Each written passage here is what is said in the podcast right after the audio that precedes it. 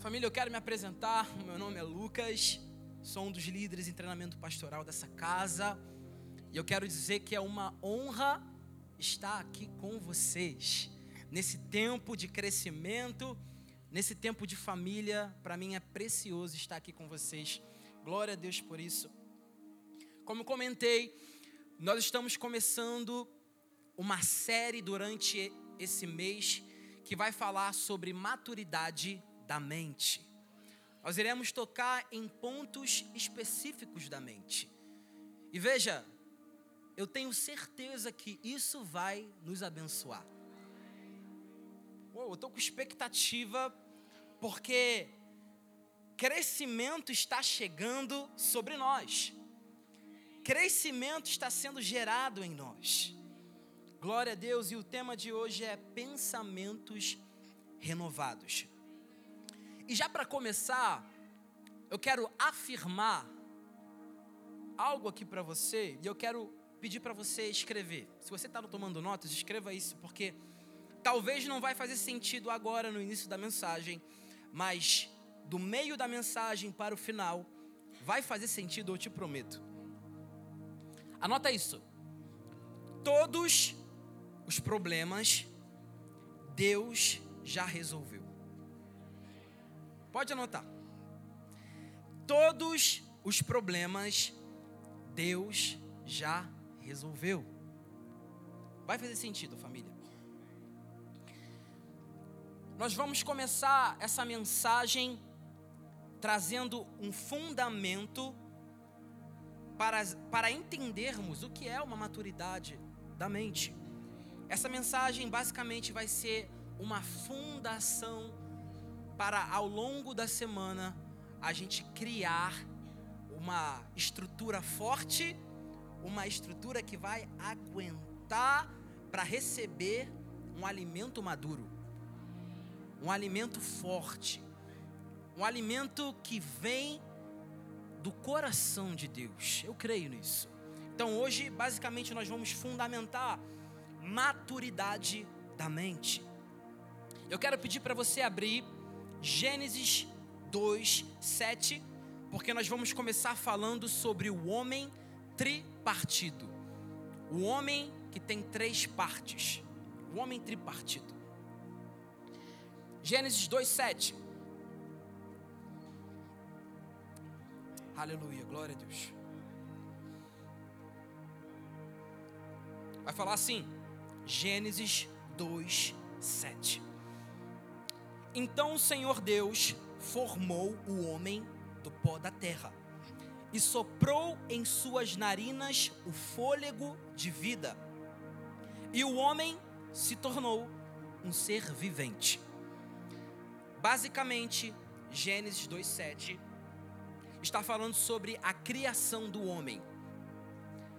Especificamente falando sobre a criação do homem tripartido. Eu vou, eu vou entrar um pouco a fundo sobre algumas partes desse versículo, então, se você puder fazer, fazer notas sobre isso, vai, vai abençoar você. De novo, então o Senhor Deus formou o homem do pó da terra.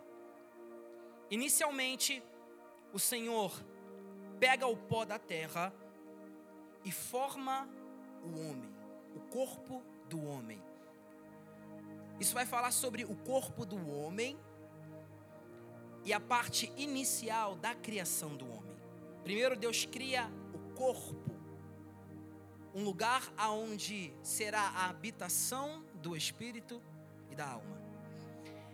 Logo em seguida, e soprou em suas narinas o fôlego de vida.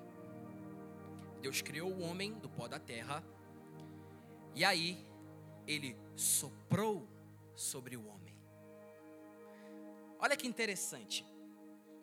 Só para criar um pouco de curiosidade em você, nesse, nesse, nesse tópico, nesse assunto do homem tripartido, porque eu creio que esse assunto sobre o homem tripartido pode nos alavancar a entendermos não só a nossa criação, mas entendermos o propósito da nossa criação.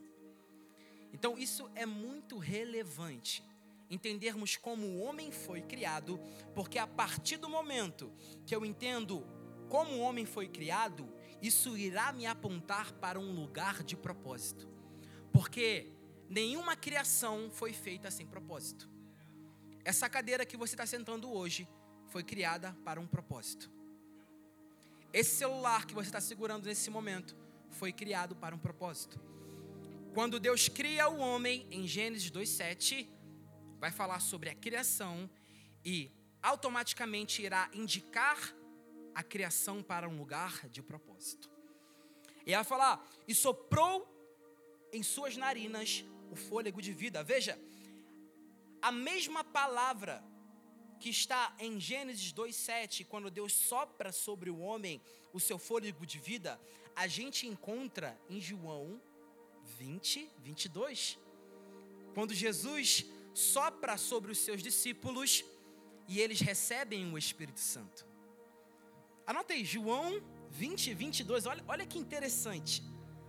A mesma palavra em hebraico que é usada na criação do homem, quando Deus sopra sobre o homem o fôlego de vida, é usada também quando Jesus sopra sobre os seus discípulos e eles recebem o Espírito Santo.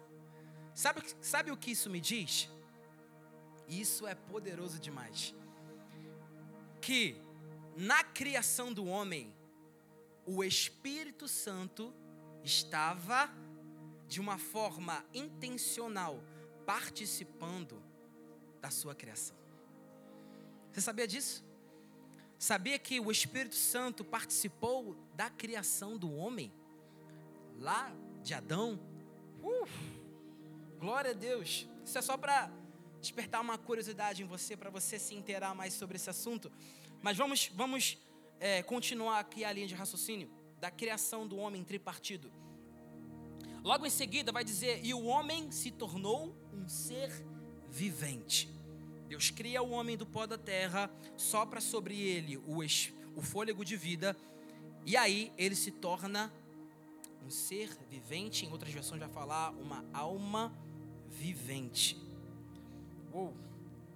Depois que Deus sopra sobre o homem o fôlego de vida, vai dizer exatamente isso. Em, outra, em outras traduções fala que em outras traduções fala que o homem passa a ser uma alma vivente, ou seja, a criação da mente do homem, da alma, aconteceu naquele momento. Em Gênesis 2, 7. Então veja, agora vamos entrar em um tópico que será crucial para recebermos de Deus e entendermos a necessidade de sermos filhos e filhas que têm uma mente madura. Madura. Então, fica aqui comigo e presta bastante atenção.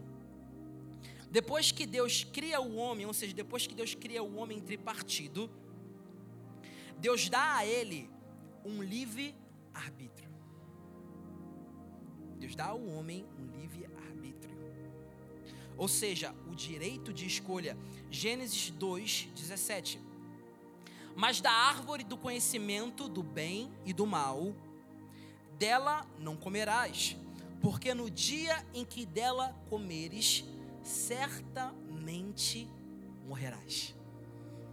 Deus criou o homem e falou: Olha, não coma da árvore da vida senão você vai morrer.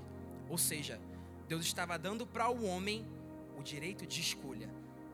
Basicamente, Deus estava falando o seguinte: você tem a escolha de ter um relacionamento comigo ou não. A gente sabe o que aconteceu, a maioria das pessoas sabem, mas é aqui que a coisa vai complicar para o homem. O capítulo 3 de Gênesis vai falar sobre a queda do homem vai falar sobre Eva ter comido do fruto, Satanás, a serpente, vai lá e traz é, uma mentira mascarada de verdade, um sofisma, e ela aceita comer do fruto e depois dá para Adão, Adão come também do fruto, e naquele mesmo instante que eles desobedeceram a Deus, eles morreram. Houve morte.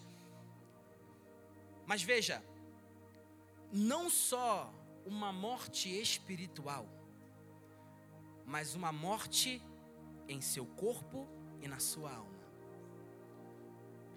O que Deus falou foi literal. Ele falou: Olha, se você comer, certamente você vai morrer. Adão comeu, Eva comeu e eles morreram.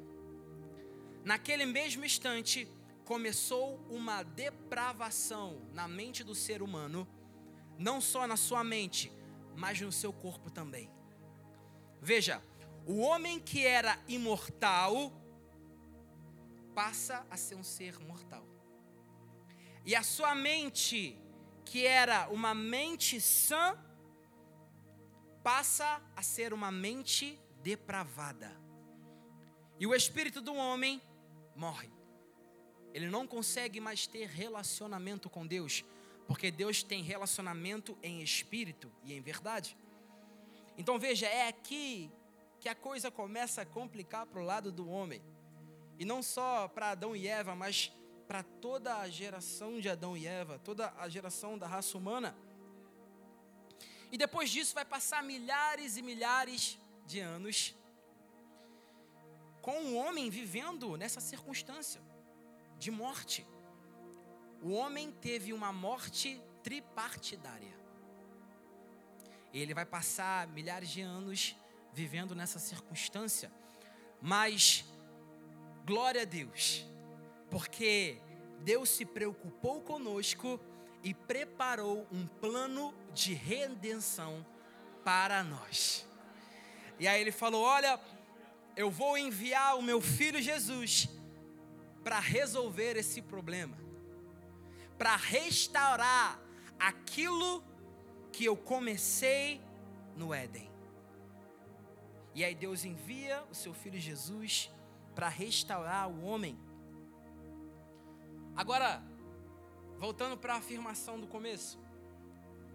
Todos, todos os problemas Deus já resolveu. O que eu quero dizer com isso? O problema que o ser humano tinha em ter um espírito caído, uma mente depravada e um corpo mortal, foi tudo resolvido na cruz do Calvário. Quando Jesus morre por mim e por você, ele resolve o problema que começou no jardim do Éden através da desobediência de Adão e Eva. Glória a Deus, Senhor. Porque Deus amou o mundo de tal maneira que deu o seu filho unigênito para que todo aquele que nele crê não pereça, mas tenha vida eterna. Aleluia! Uou. Será que isso pode te animar um pouco? Deus, Deus se preocupou comigo e com você. Deus se preocupou comigo e com você. Ele falou: Olha, eu vou enviar o meu filho Jesus para restaurar a minha comunhão com a raça humana. E ele enviou o seu filho para morrer por nós. Mas por que é necessário a gente entender isso? Veja, na cruz, eu falei que na cruz Jesus resolveu o nosso problema. Mas ainda assim, eu e você temos uma parcela de responsabilidade. Responsabilidade. E já que nós estamos falando sobre a mente, maturidade na mente, nós iremos entrar especificamente nessa parte. Maturidade na mente. Vamos entrar especificamente na área da mente, da alma do ser humano.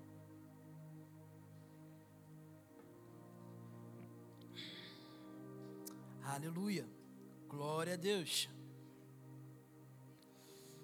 Oh. Vamos lá.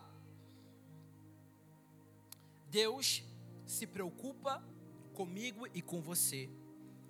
E Ele se preocupa tanto que entrega a Sua palavra para que a mente que uma vez estava depravada pela corrupção do pecado possa ser sã através da palavra de Deus. Basicamente, vou resumir de uma forma bastante resumida. Mas Jesus morrendo na cruz, o espírito do homem passa a viver novamente e ele consegue ter comunhão com Deus. O corpo que estava doente, que era mortal, através das pisaduras de Cristo, ele é sarado. E também a mente do ser humano, o Senhor fala: Olha, eu vou enviar a minha palavra para que eles possam renovar a mente deles e viverem a boa, perfeita, agradável vontade minha para com eles. Então, olha como Deus ele resolveu o nosso problema de uma forma completa. Eu sei que nós estamos falando de maturidade na mente, mas eu queria trazer isso para vocês, para que a gente possa entender de fato que Deus não só se preocupou com a nossa mente, mas resolveu o problema do espírito e do nosso corpo. Mas vamos entrar aqui na mente. Vamos entrar aqui na mente. Vamos abrir agora em Romanos 12, versículo 1 e versículo 2. Romanos 12, versículo 1, versículo 2. Aleluia. Quem achou, diga glória a Deus. Quem não achou, fala misericórdia, Deus. Me ajuda. Ajuda o irmão que está do seu lado aí. Vai dizer assim, Romanos 12, versículo 1, versículo 2. Preste atenção nesse versículo, porque isso aqui vai, vai ser, pode ser uma chave que irá destrancar crescimento sobrenatural sobre nossas vidas. Romanos 12, versículo 1, versículo 1 a 2. Rogo-vos, pois, irmãos, pela compaixão de Deus, que apresenteis o vosso corpo em sacrifício vivo, santo e agradável a Deus, que é o vosso culto racional.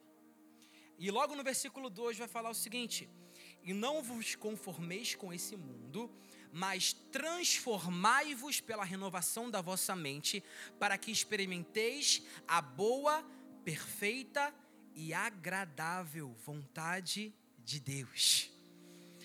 O que, que Paulo está querendo dizer com isso? Paulo está falando o seguinte: olha, vocês devem transformar a mente de vocês através da palavra de Deus. Porque quando nós aceitamos a Jesus, a nossa mente não é transformada automaticamente. E nós precisamos entender isso. Não existe uma varinha mágica que faz a sua mente pensar os pensamentos de Deus. Veja, o Senhor olha para mim e para você como pessoas responsáveis. Responsáveis. Então ele fala: olha, transformem a mente depravada que outrora vocês tinham transformem a mente caída que uma hora vocês tinham, mas não transformem de qualquer forma, transformem através da palavra. É só através da palavra. Uou. Através da palavra, conseguimos transformar a nossa mente para que a rica palavra de Deus possa abundar em nós, ser abundante em nós. Faz sentido? É só através da palavra, querido. Agora, eu quero fazer uma pergunta intencional para nós. Eu acho engraçado porque o Espírito Santo fala comigo muitas vezes através de perguntas. E as perguntas que ele me faz, me faz pensar. É, é, é engraçado. Mas eu também gosto de fazer isso, porque faz a gente pensar e meditar em algo. Mas eu quero perguntar, e eu quero me incluir nessa pergunta. Eu quero perguntar o seguinte: será que nós estamos dando valor para uma responsabilidade que Deus nos entregou em renovar a nossa mente? Querido, eu quero que você saia daqui entendendo que é crucial para a sua vida e para a minha vida renovar a mente. Por que, Lucas? Por que é crucial para a vida do crente renovar sua mente com a palavra de Deus? Romanos 12, versículo 2. Para que experimenteis qual seja a boa, agradável e perfeita vontade de Deus. Agora, outra pergunta. Você quer experimentar a boa, perfeita e agradável vontade de Deus para sua vida? Você quer? Não, eu acho que assim talvez algumas pessoas querem, não senti muita convicção não. Você quer experimentar? Então levanta, levanta a mão aí. Você quer experimentar a vontade de Deus? Uh! A palavra diz que os planos que Deus tem para nós são maiores. Aquilo que Ele separou para que a gente possa viver é maior, é grande, é poderoso. eu quero experimentar. Senhor, eu quero experimentar a Sua boa, perfeita e agradável vontade para a minha vida. Então, se nós queremos experimentar a boa e perfeita e agradável vontade dele para nós, nós devemos ser pessoas responsáveis. Responsabilidade vai te levar para um lugar de bênção. Pode anotar isso. Anota isso porque isso vai te abençoar. Responsabilidade irá te levar para um lugar de bênção. É um princípio que está sendo estabelecido aqui. Responsabilidade em todos os dias sentar meditar na palavra, renovar a nossa mente e entender que é através da palavra. É através da palavra, não tem outro meio, querido. Não tem outro meio. É através da palavra. Amém? Glória a Deus. Nós estamos chegando no final da mensagem. Para terminar essa mensagem, eu só quero apresentar um princípio espiritual que eu tenho certeza que vai nos abençoar hoje. E esse princípio está em Mateus 6, versículo 22 e 23. Esse versículo vai falar sobre a mente e como a mente pode ditar os nossos passos tanto para a vida como para a morte. Mateus 6, versículo 22 a 23. Estamos terminando. Vai falar assim: Jesus diz: Os olhos são a candeia do corpo. Se os seus olhos forem bons, todo o seu corpo será cheio de luz. Mas se os seus olhos, seus olhos forem maus, todo o seu corpo será cheio de trevas. Portanto, se a luz que está dentro de vocês são trevas, que tremenda, que tremendas trevas. Uou. Veja, está falando inicialmente sobre os olhos. Mas presta atenção. Tudo o que nós enxergamos passa pela nossa mente. Quando você enxerga algo em um tempo inacreditável, milésimos e milésimos de segundo, é introduzido na sua mente um pensar sobre algo. Então veja, Jesus está apresentando um princípio natural para estabelecer um princípio espiritual. Se os seus olhos, os, seu, os olhos são a candeia do corpo, se os, se os seus olhos forem bons, todo o seu corpo será cheio de luz. Mas se os seus olhos forem maus, todo o seu corpo será cheio de trevas. Basicamente, o princípio que Jesus está estabelecendo aqui é o seguinte: a sua mentalidade irá, irá ditar o seu futuro. Vou repetir. A sua mentalidade irá ditar o seu futuro. E para que nós tenhamos uma mentalidade dos céus, nós precisamos renovar a nossa mente. Nós precisamos. Sabe, qual é a forma que nós temos enxergado a vida? Qual é a forma que nós temos observado a vida? Será que a gente só vê coisa ruim, trevas? Tudo que está no nosso lugar é ruim? Veja, gente, os olhos são a candeia do corpo. A forma que você enxerga a sua vida irá ditar se a sua vida irá caminhar para um lugar de luz ou não. Ou você tem enxergado a vida com luz, ou você tem falado: olha, o Senhor é o meu pastor e nada me faltará. O Senhor é o Deus que firma os meus pés na rocha e não permite que eu vacile. Sabe, eu estou passando por uma circunstância, mas o Senhor sobrepõe essa circunstância. Ele é aquele que me guarda. O Senhor acampa os seus anjos ao meu redor. Ele me protege, ele me livra do laço, ele me livra do inimigo.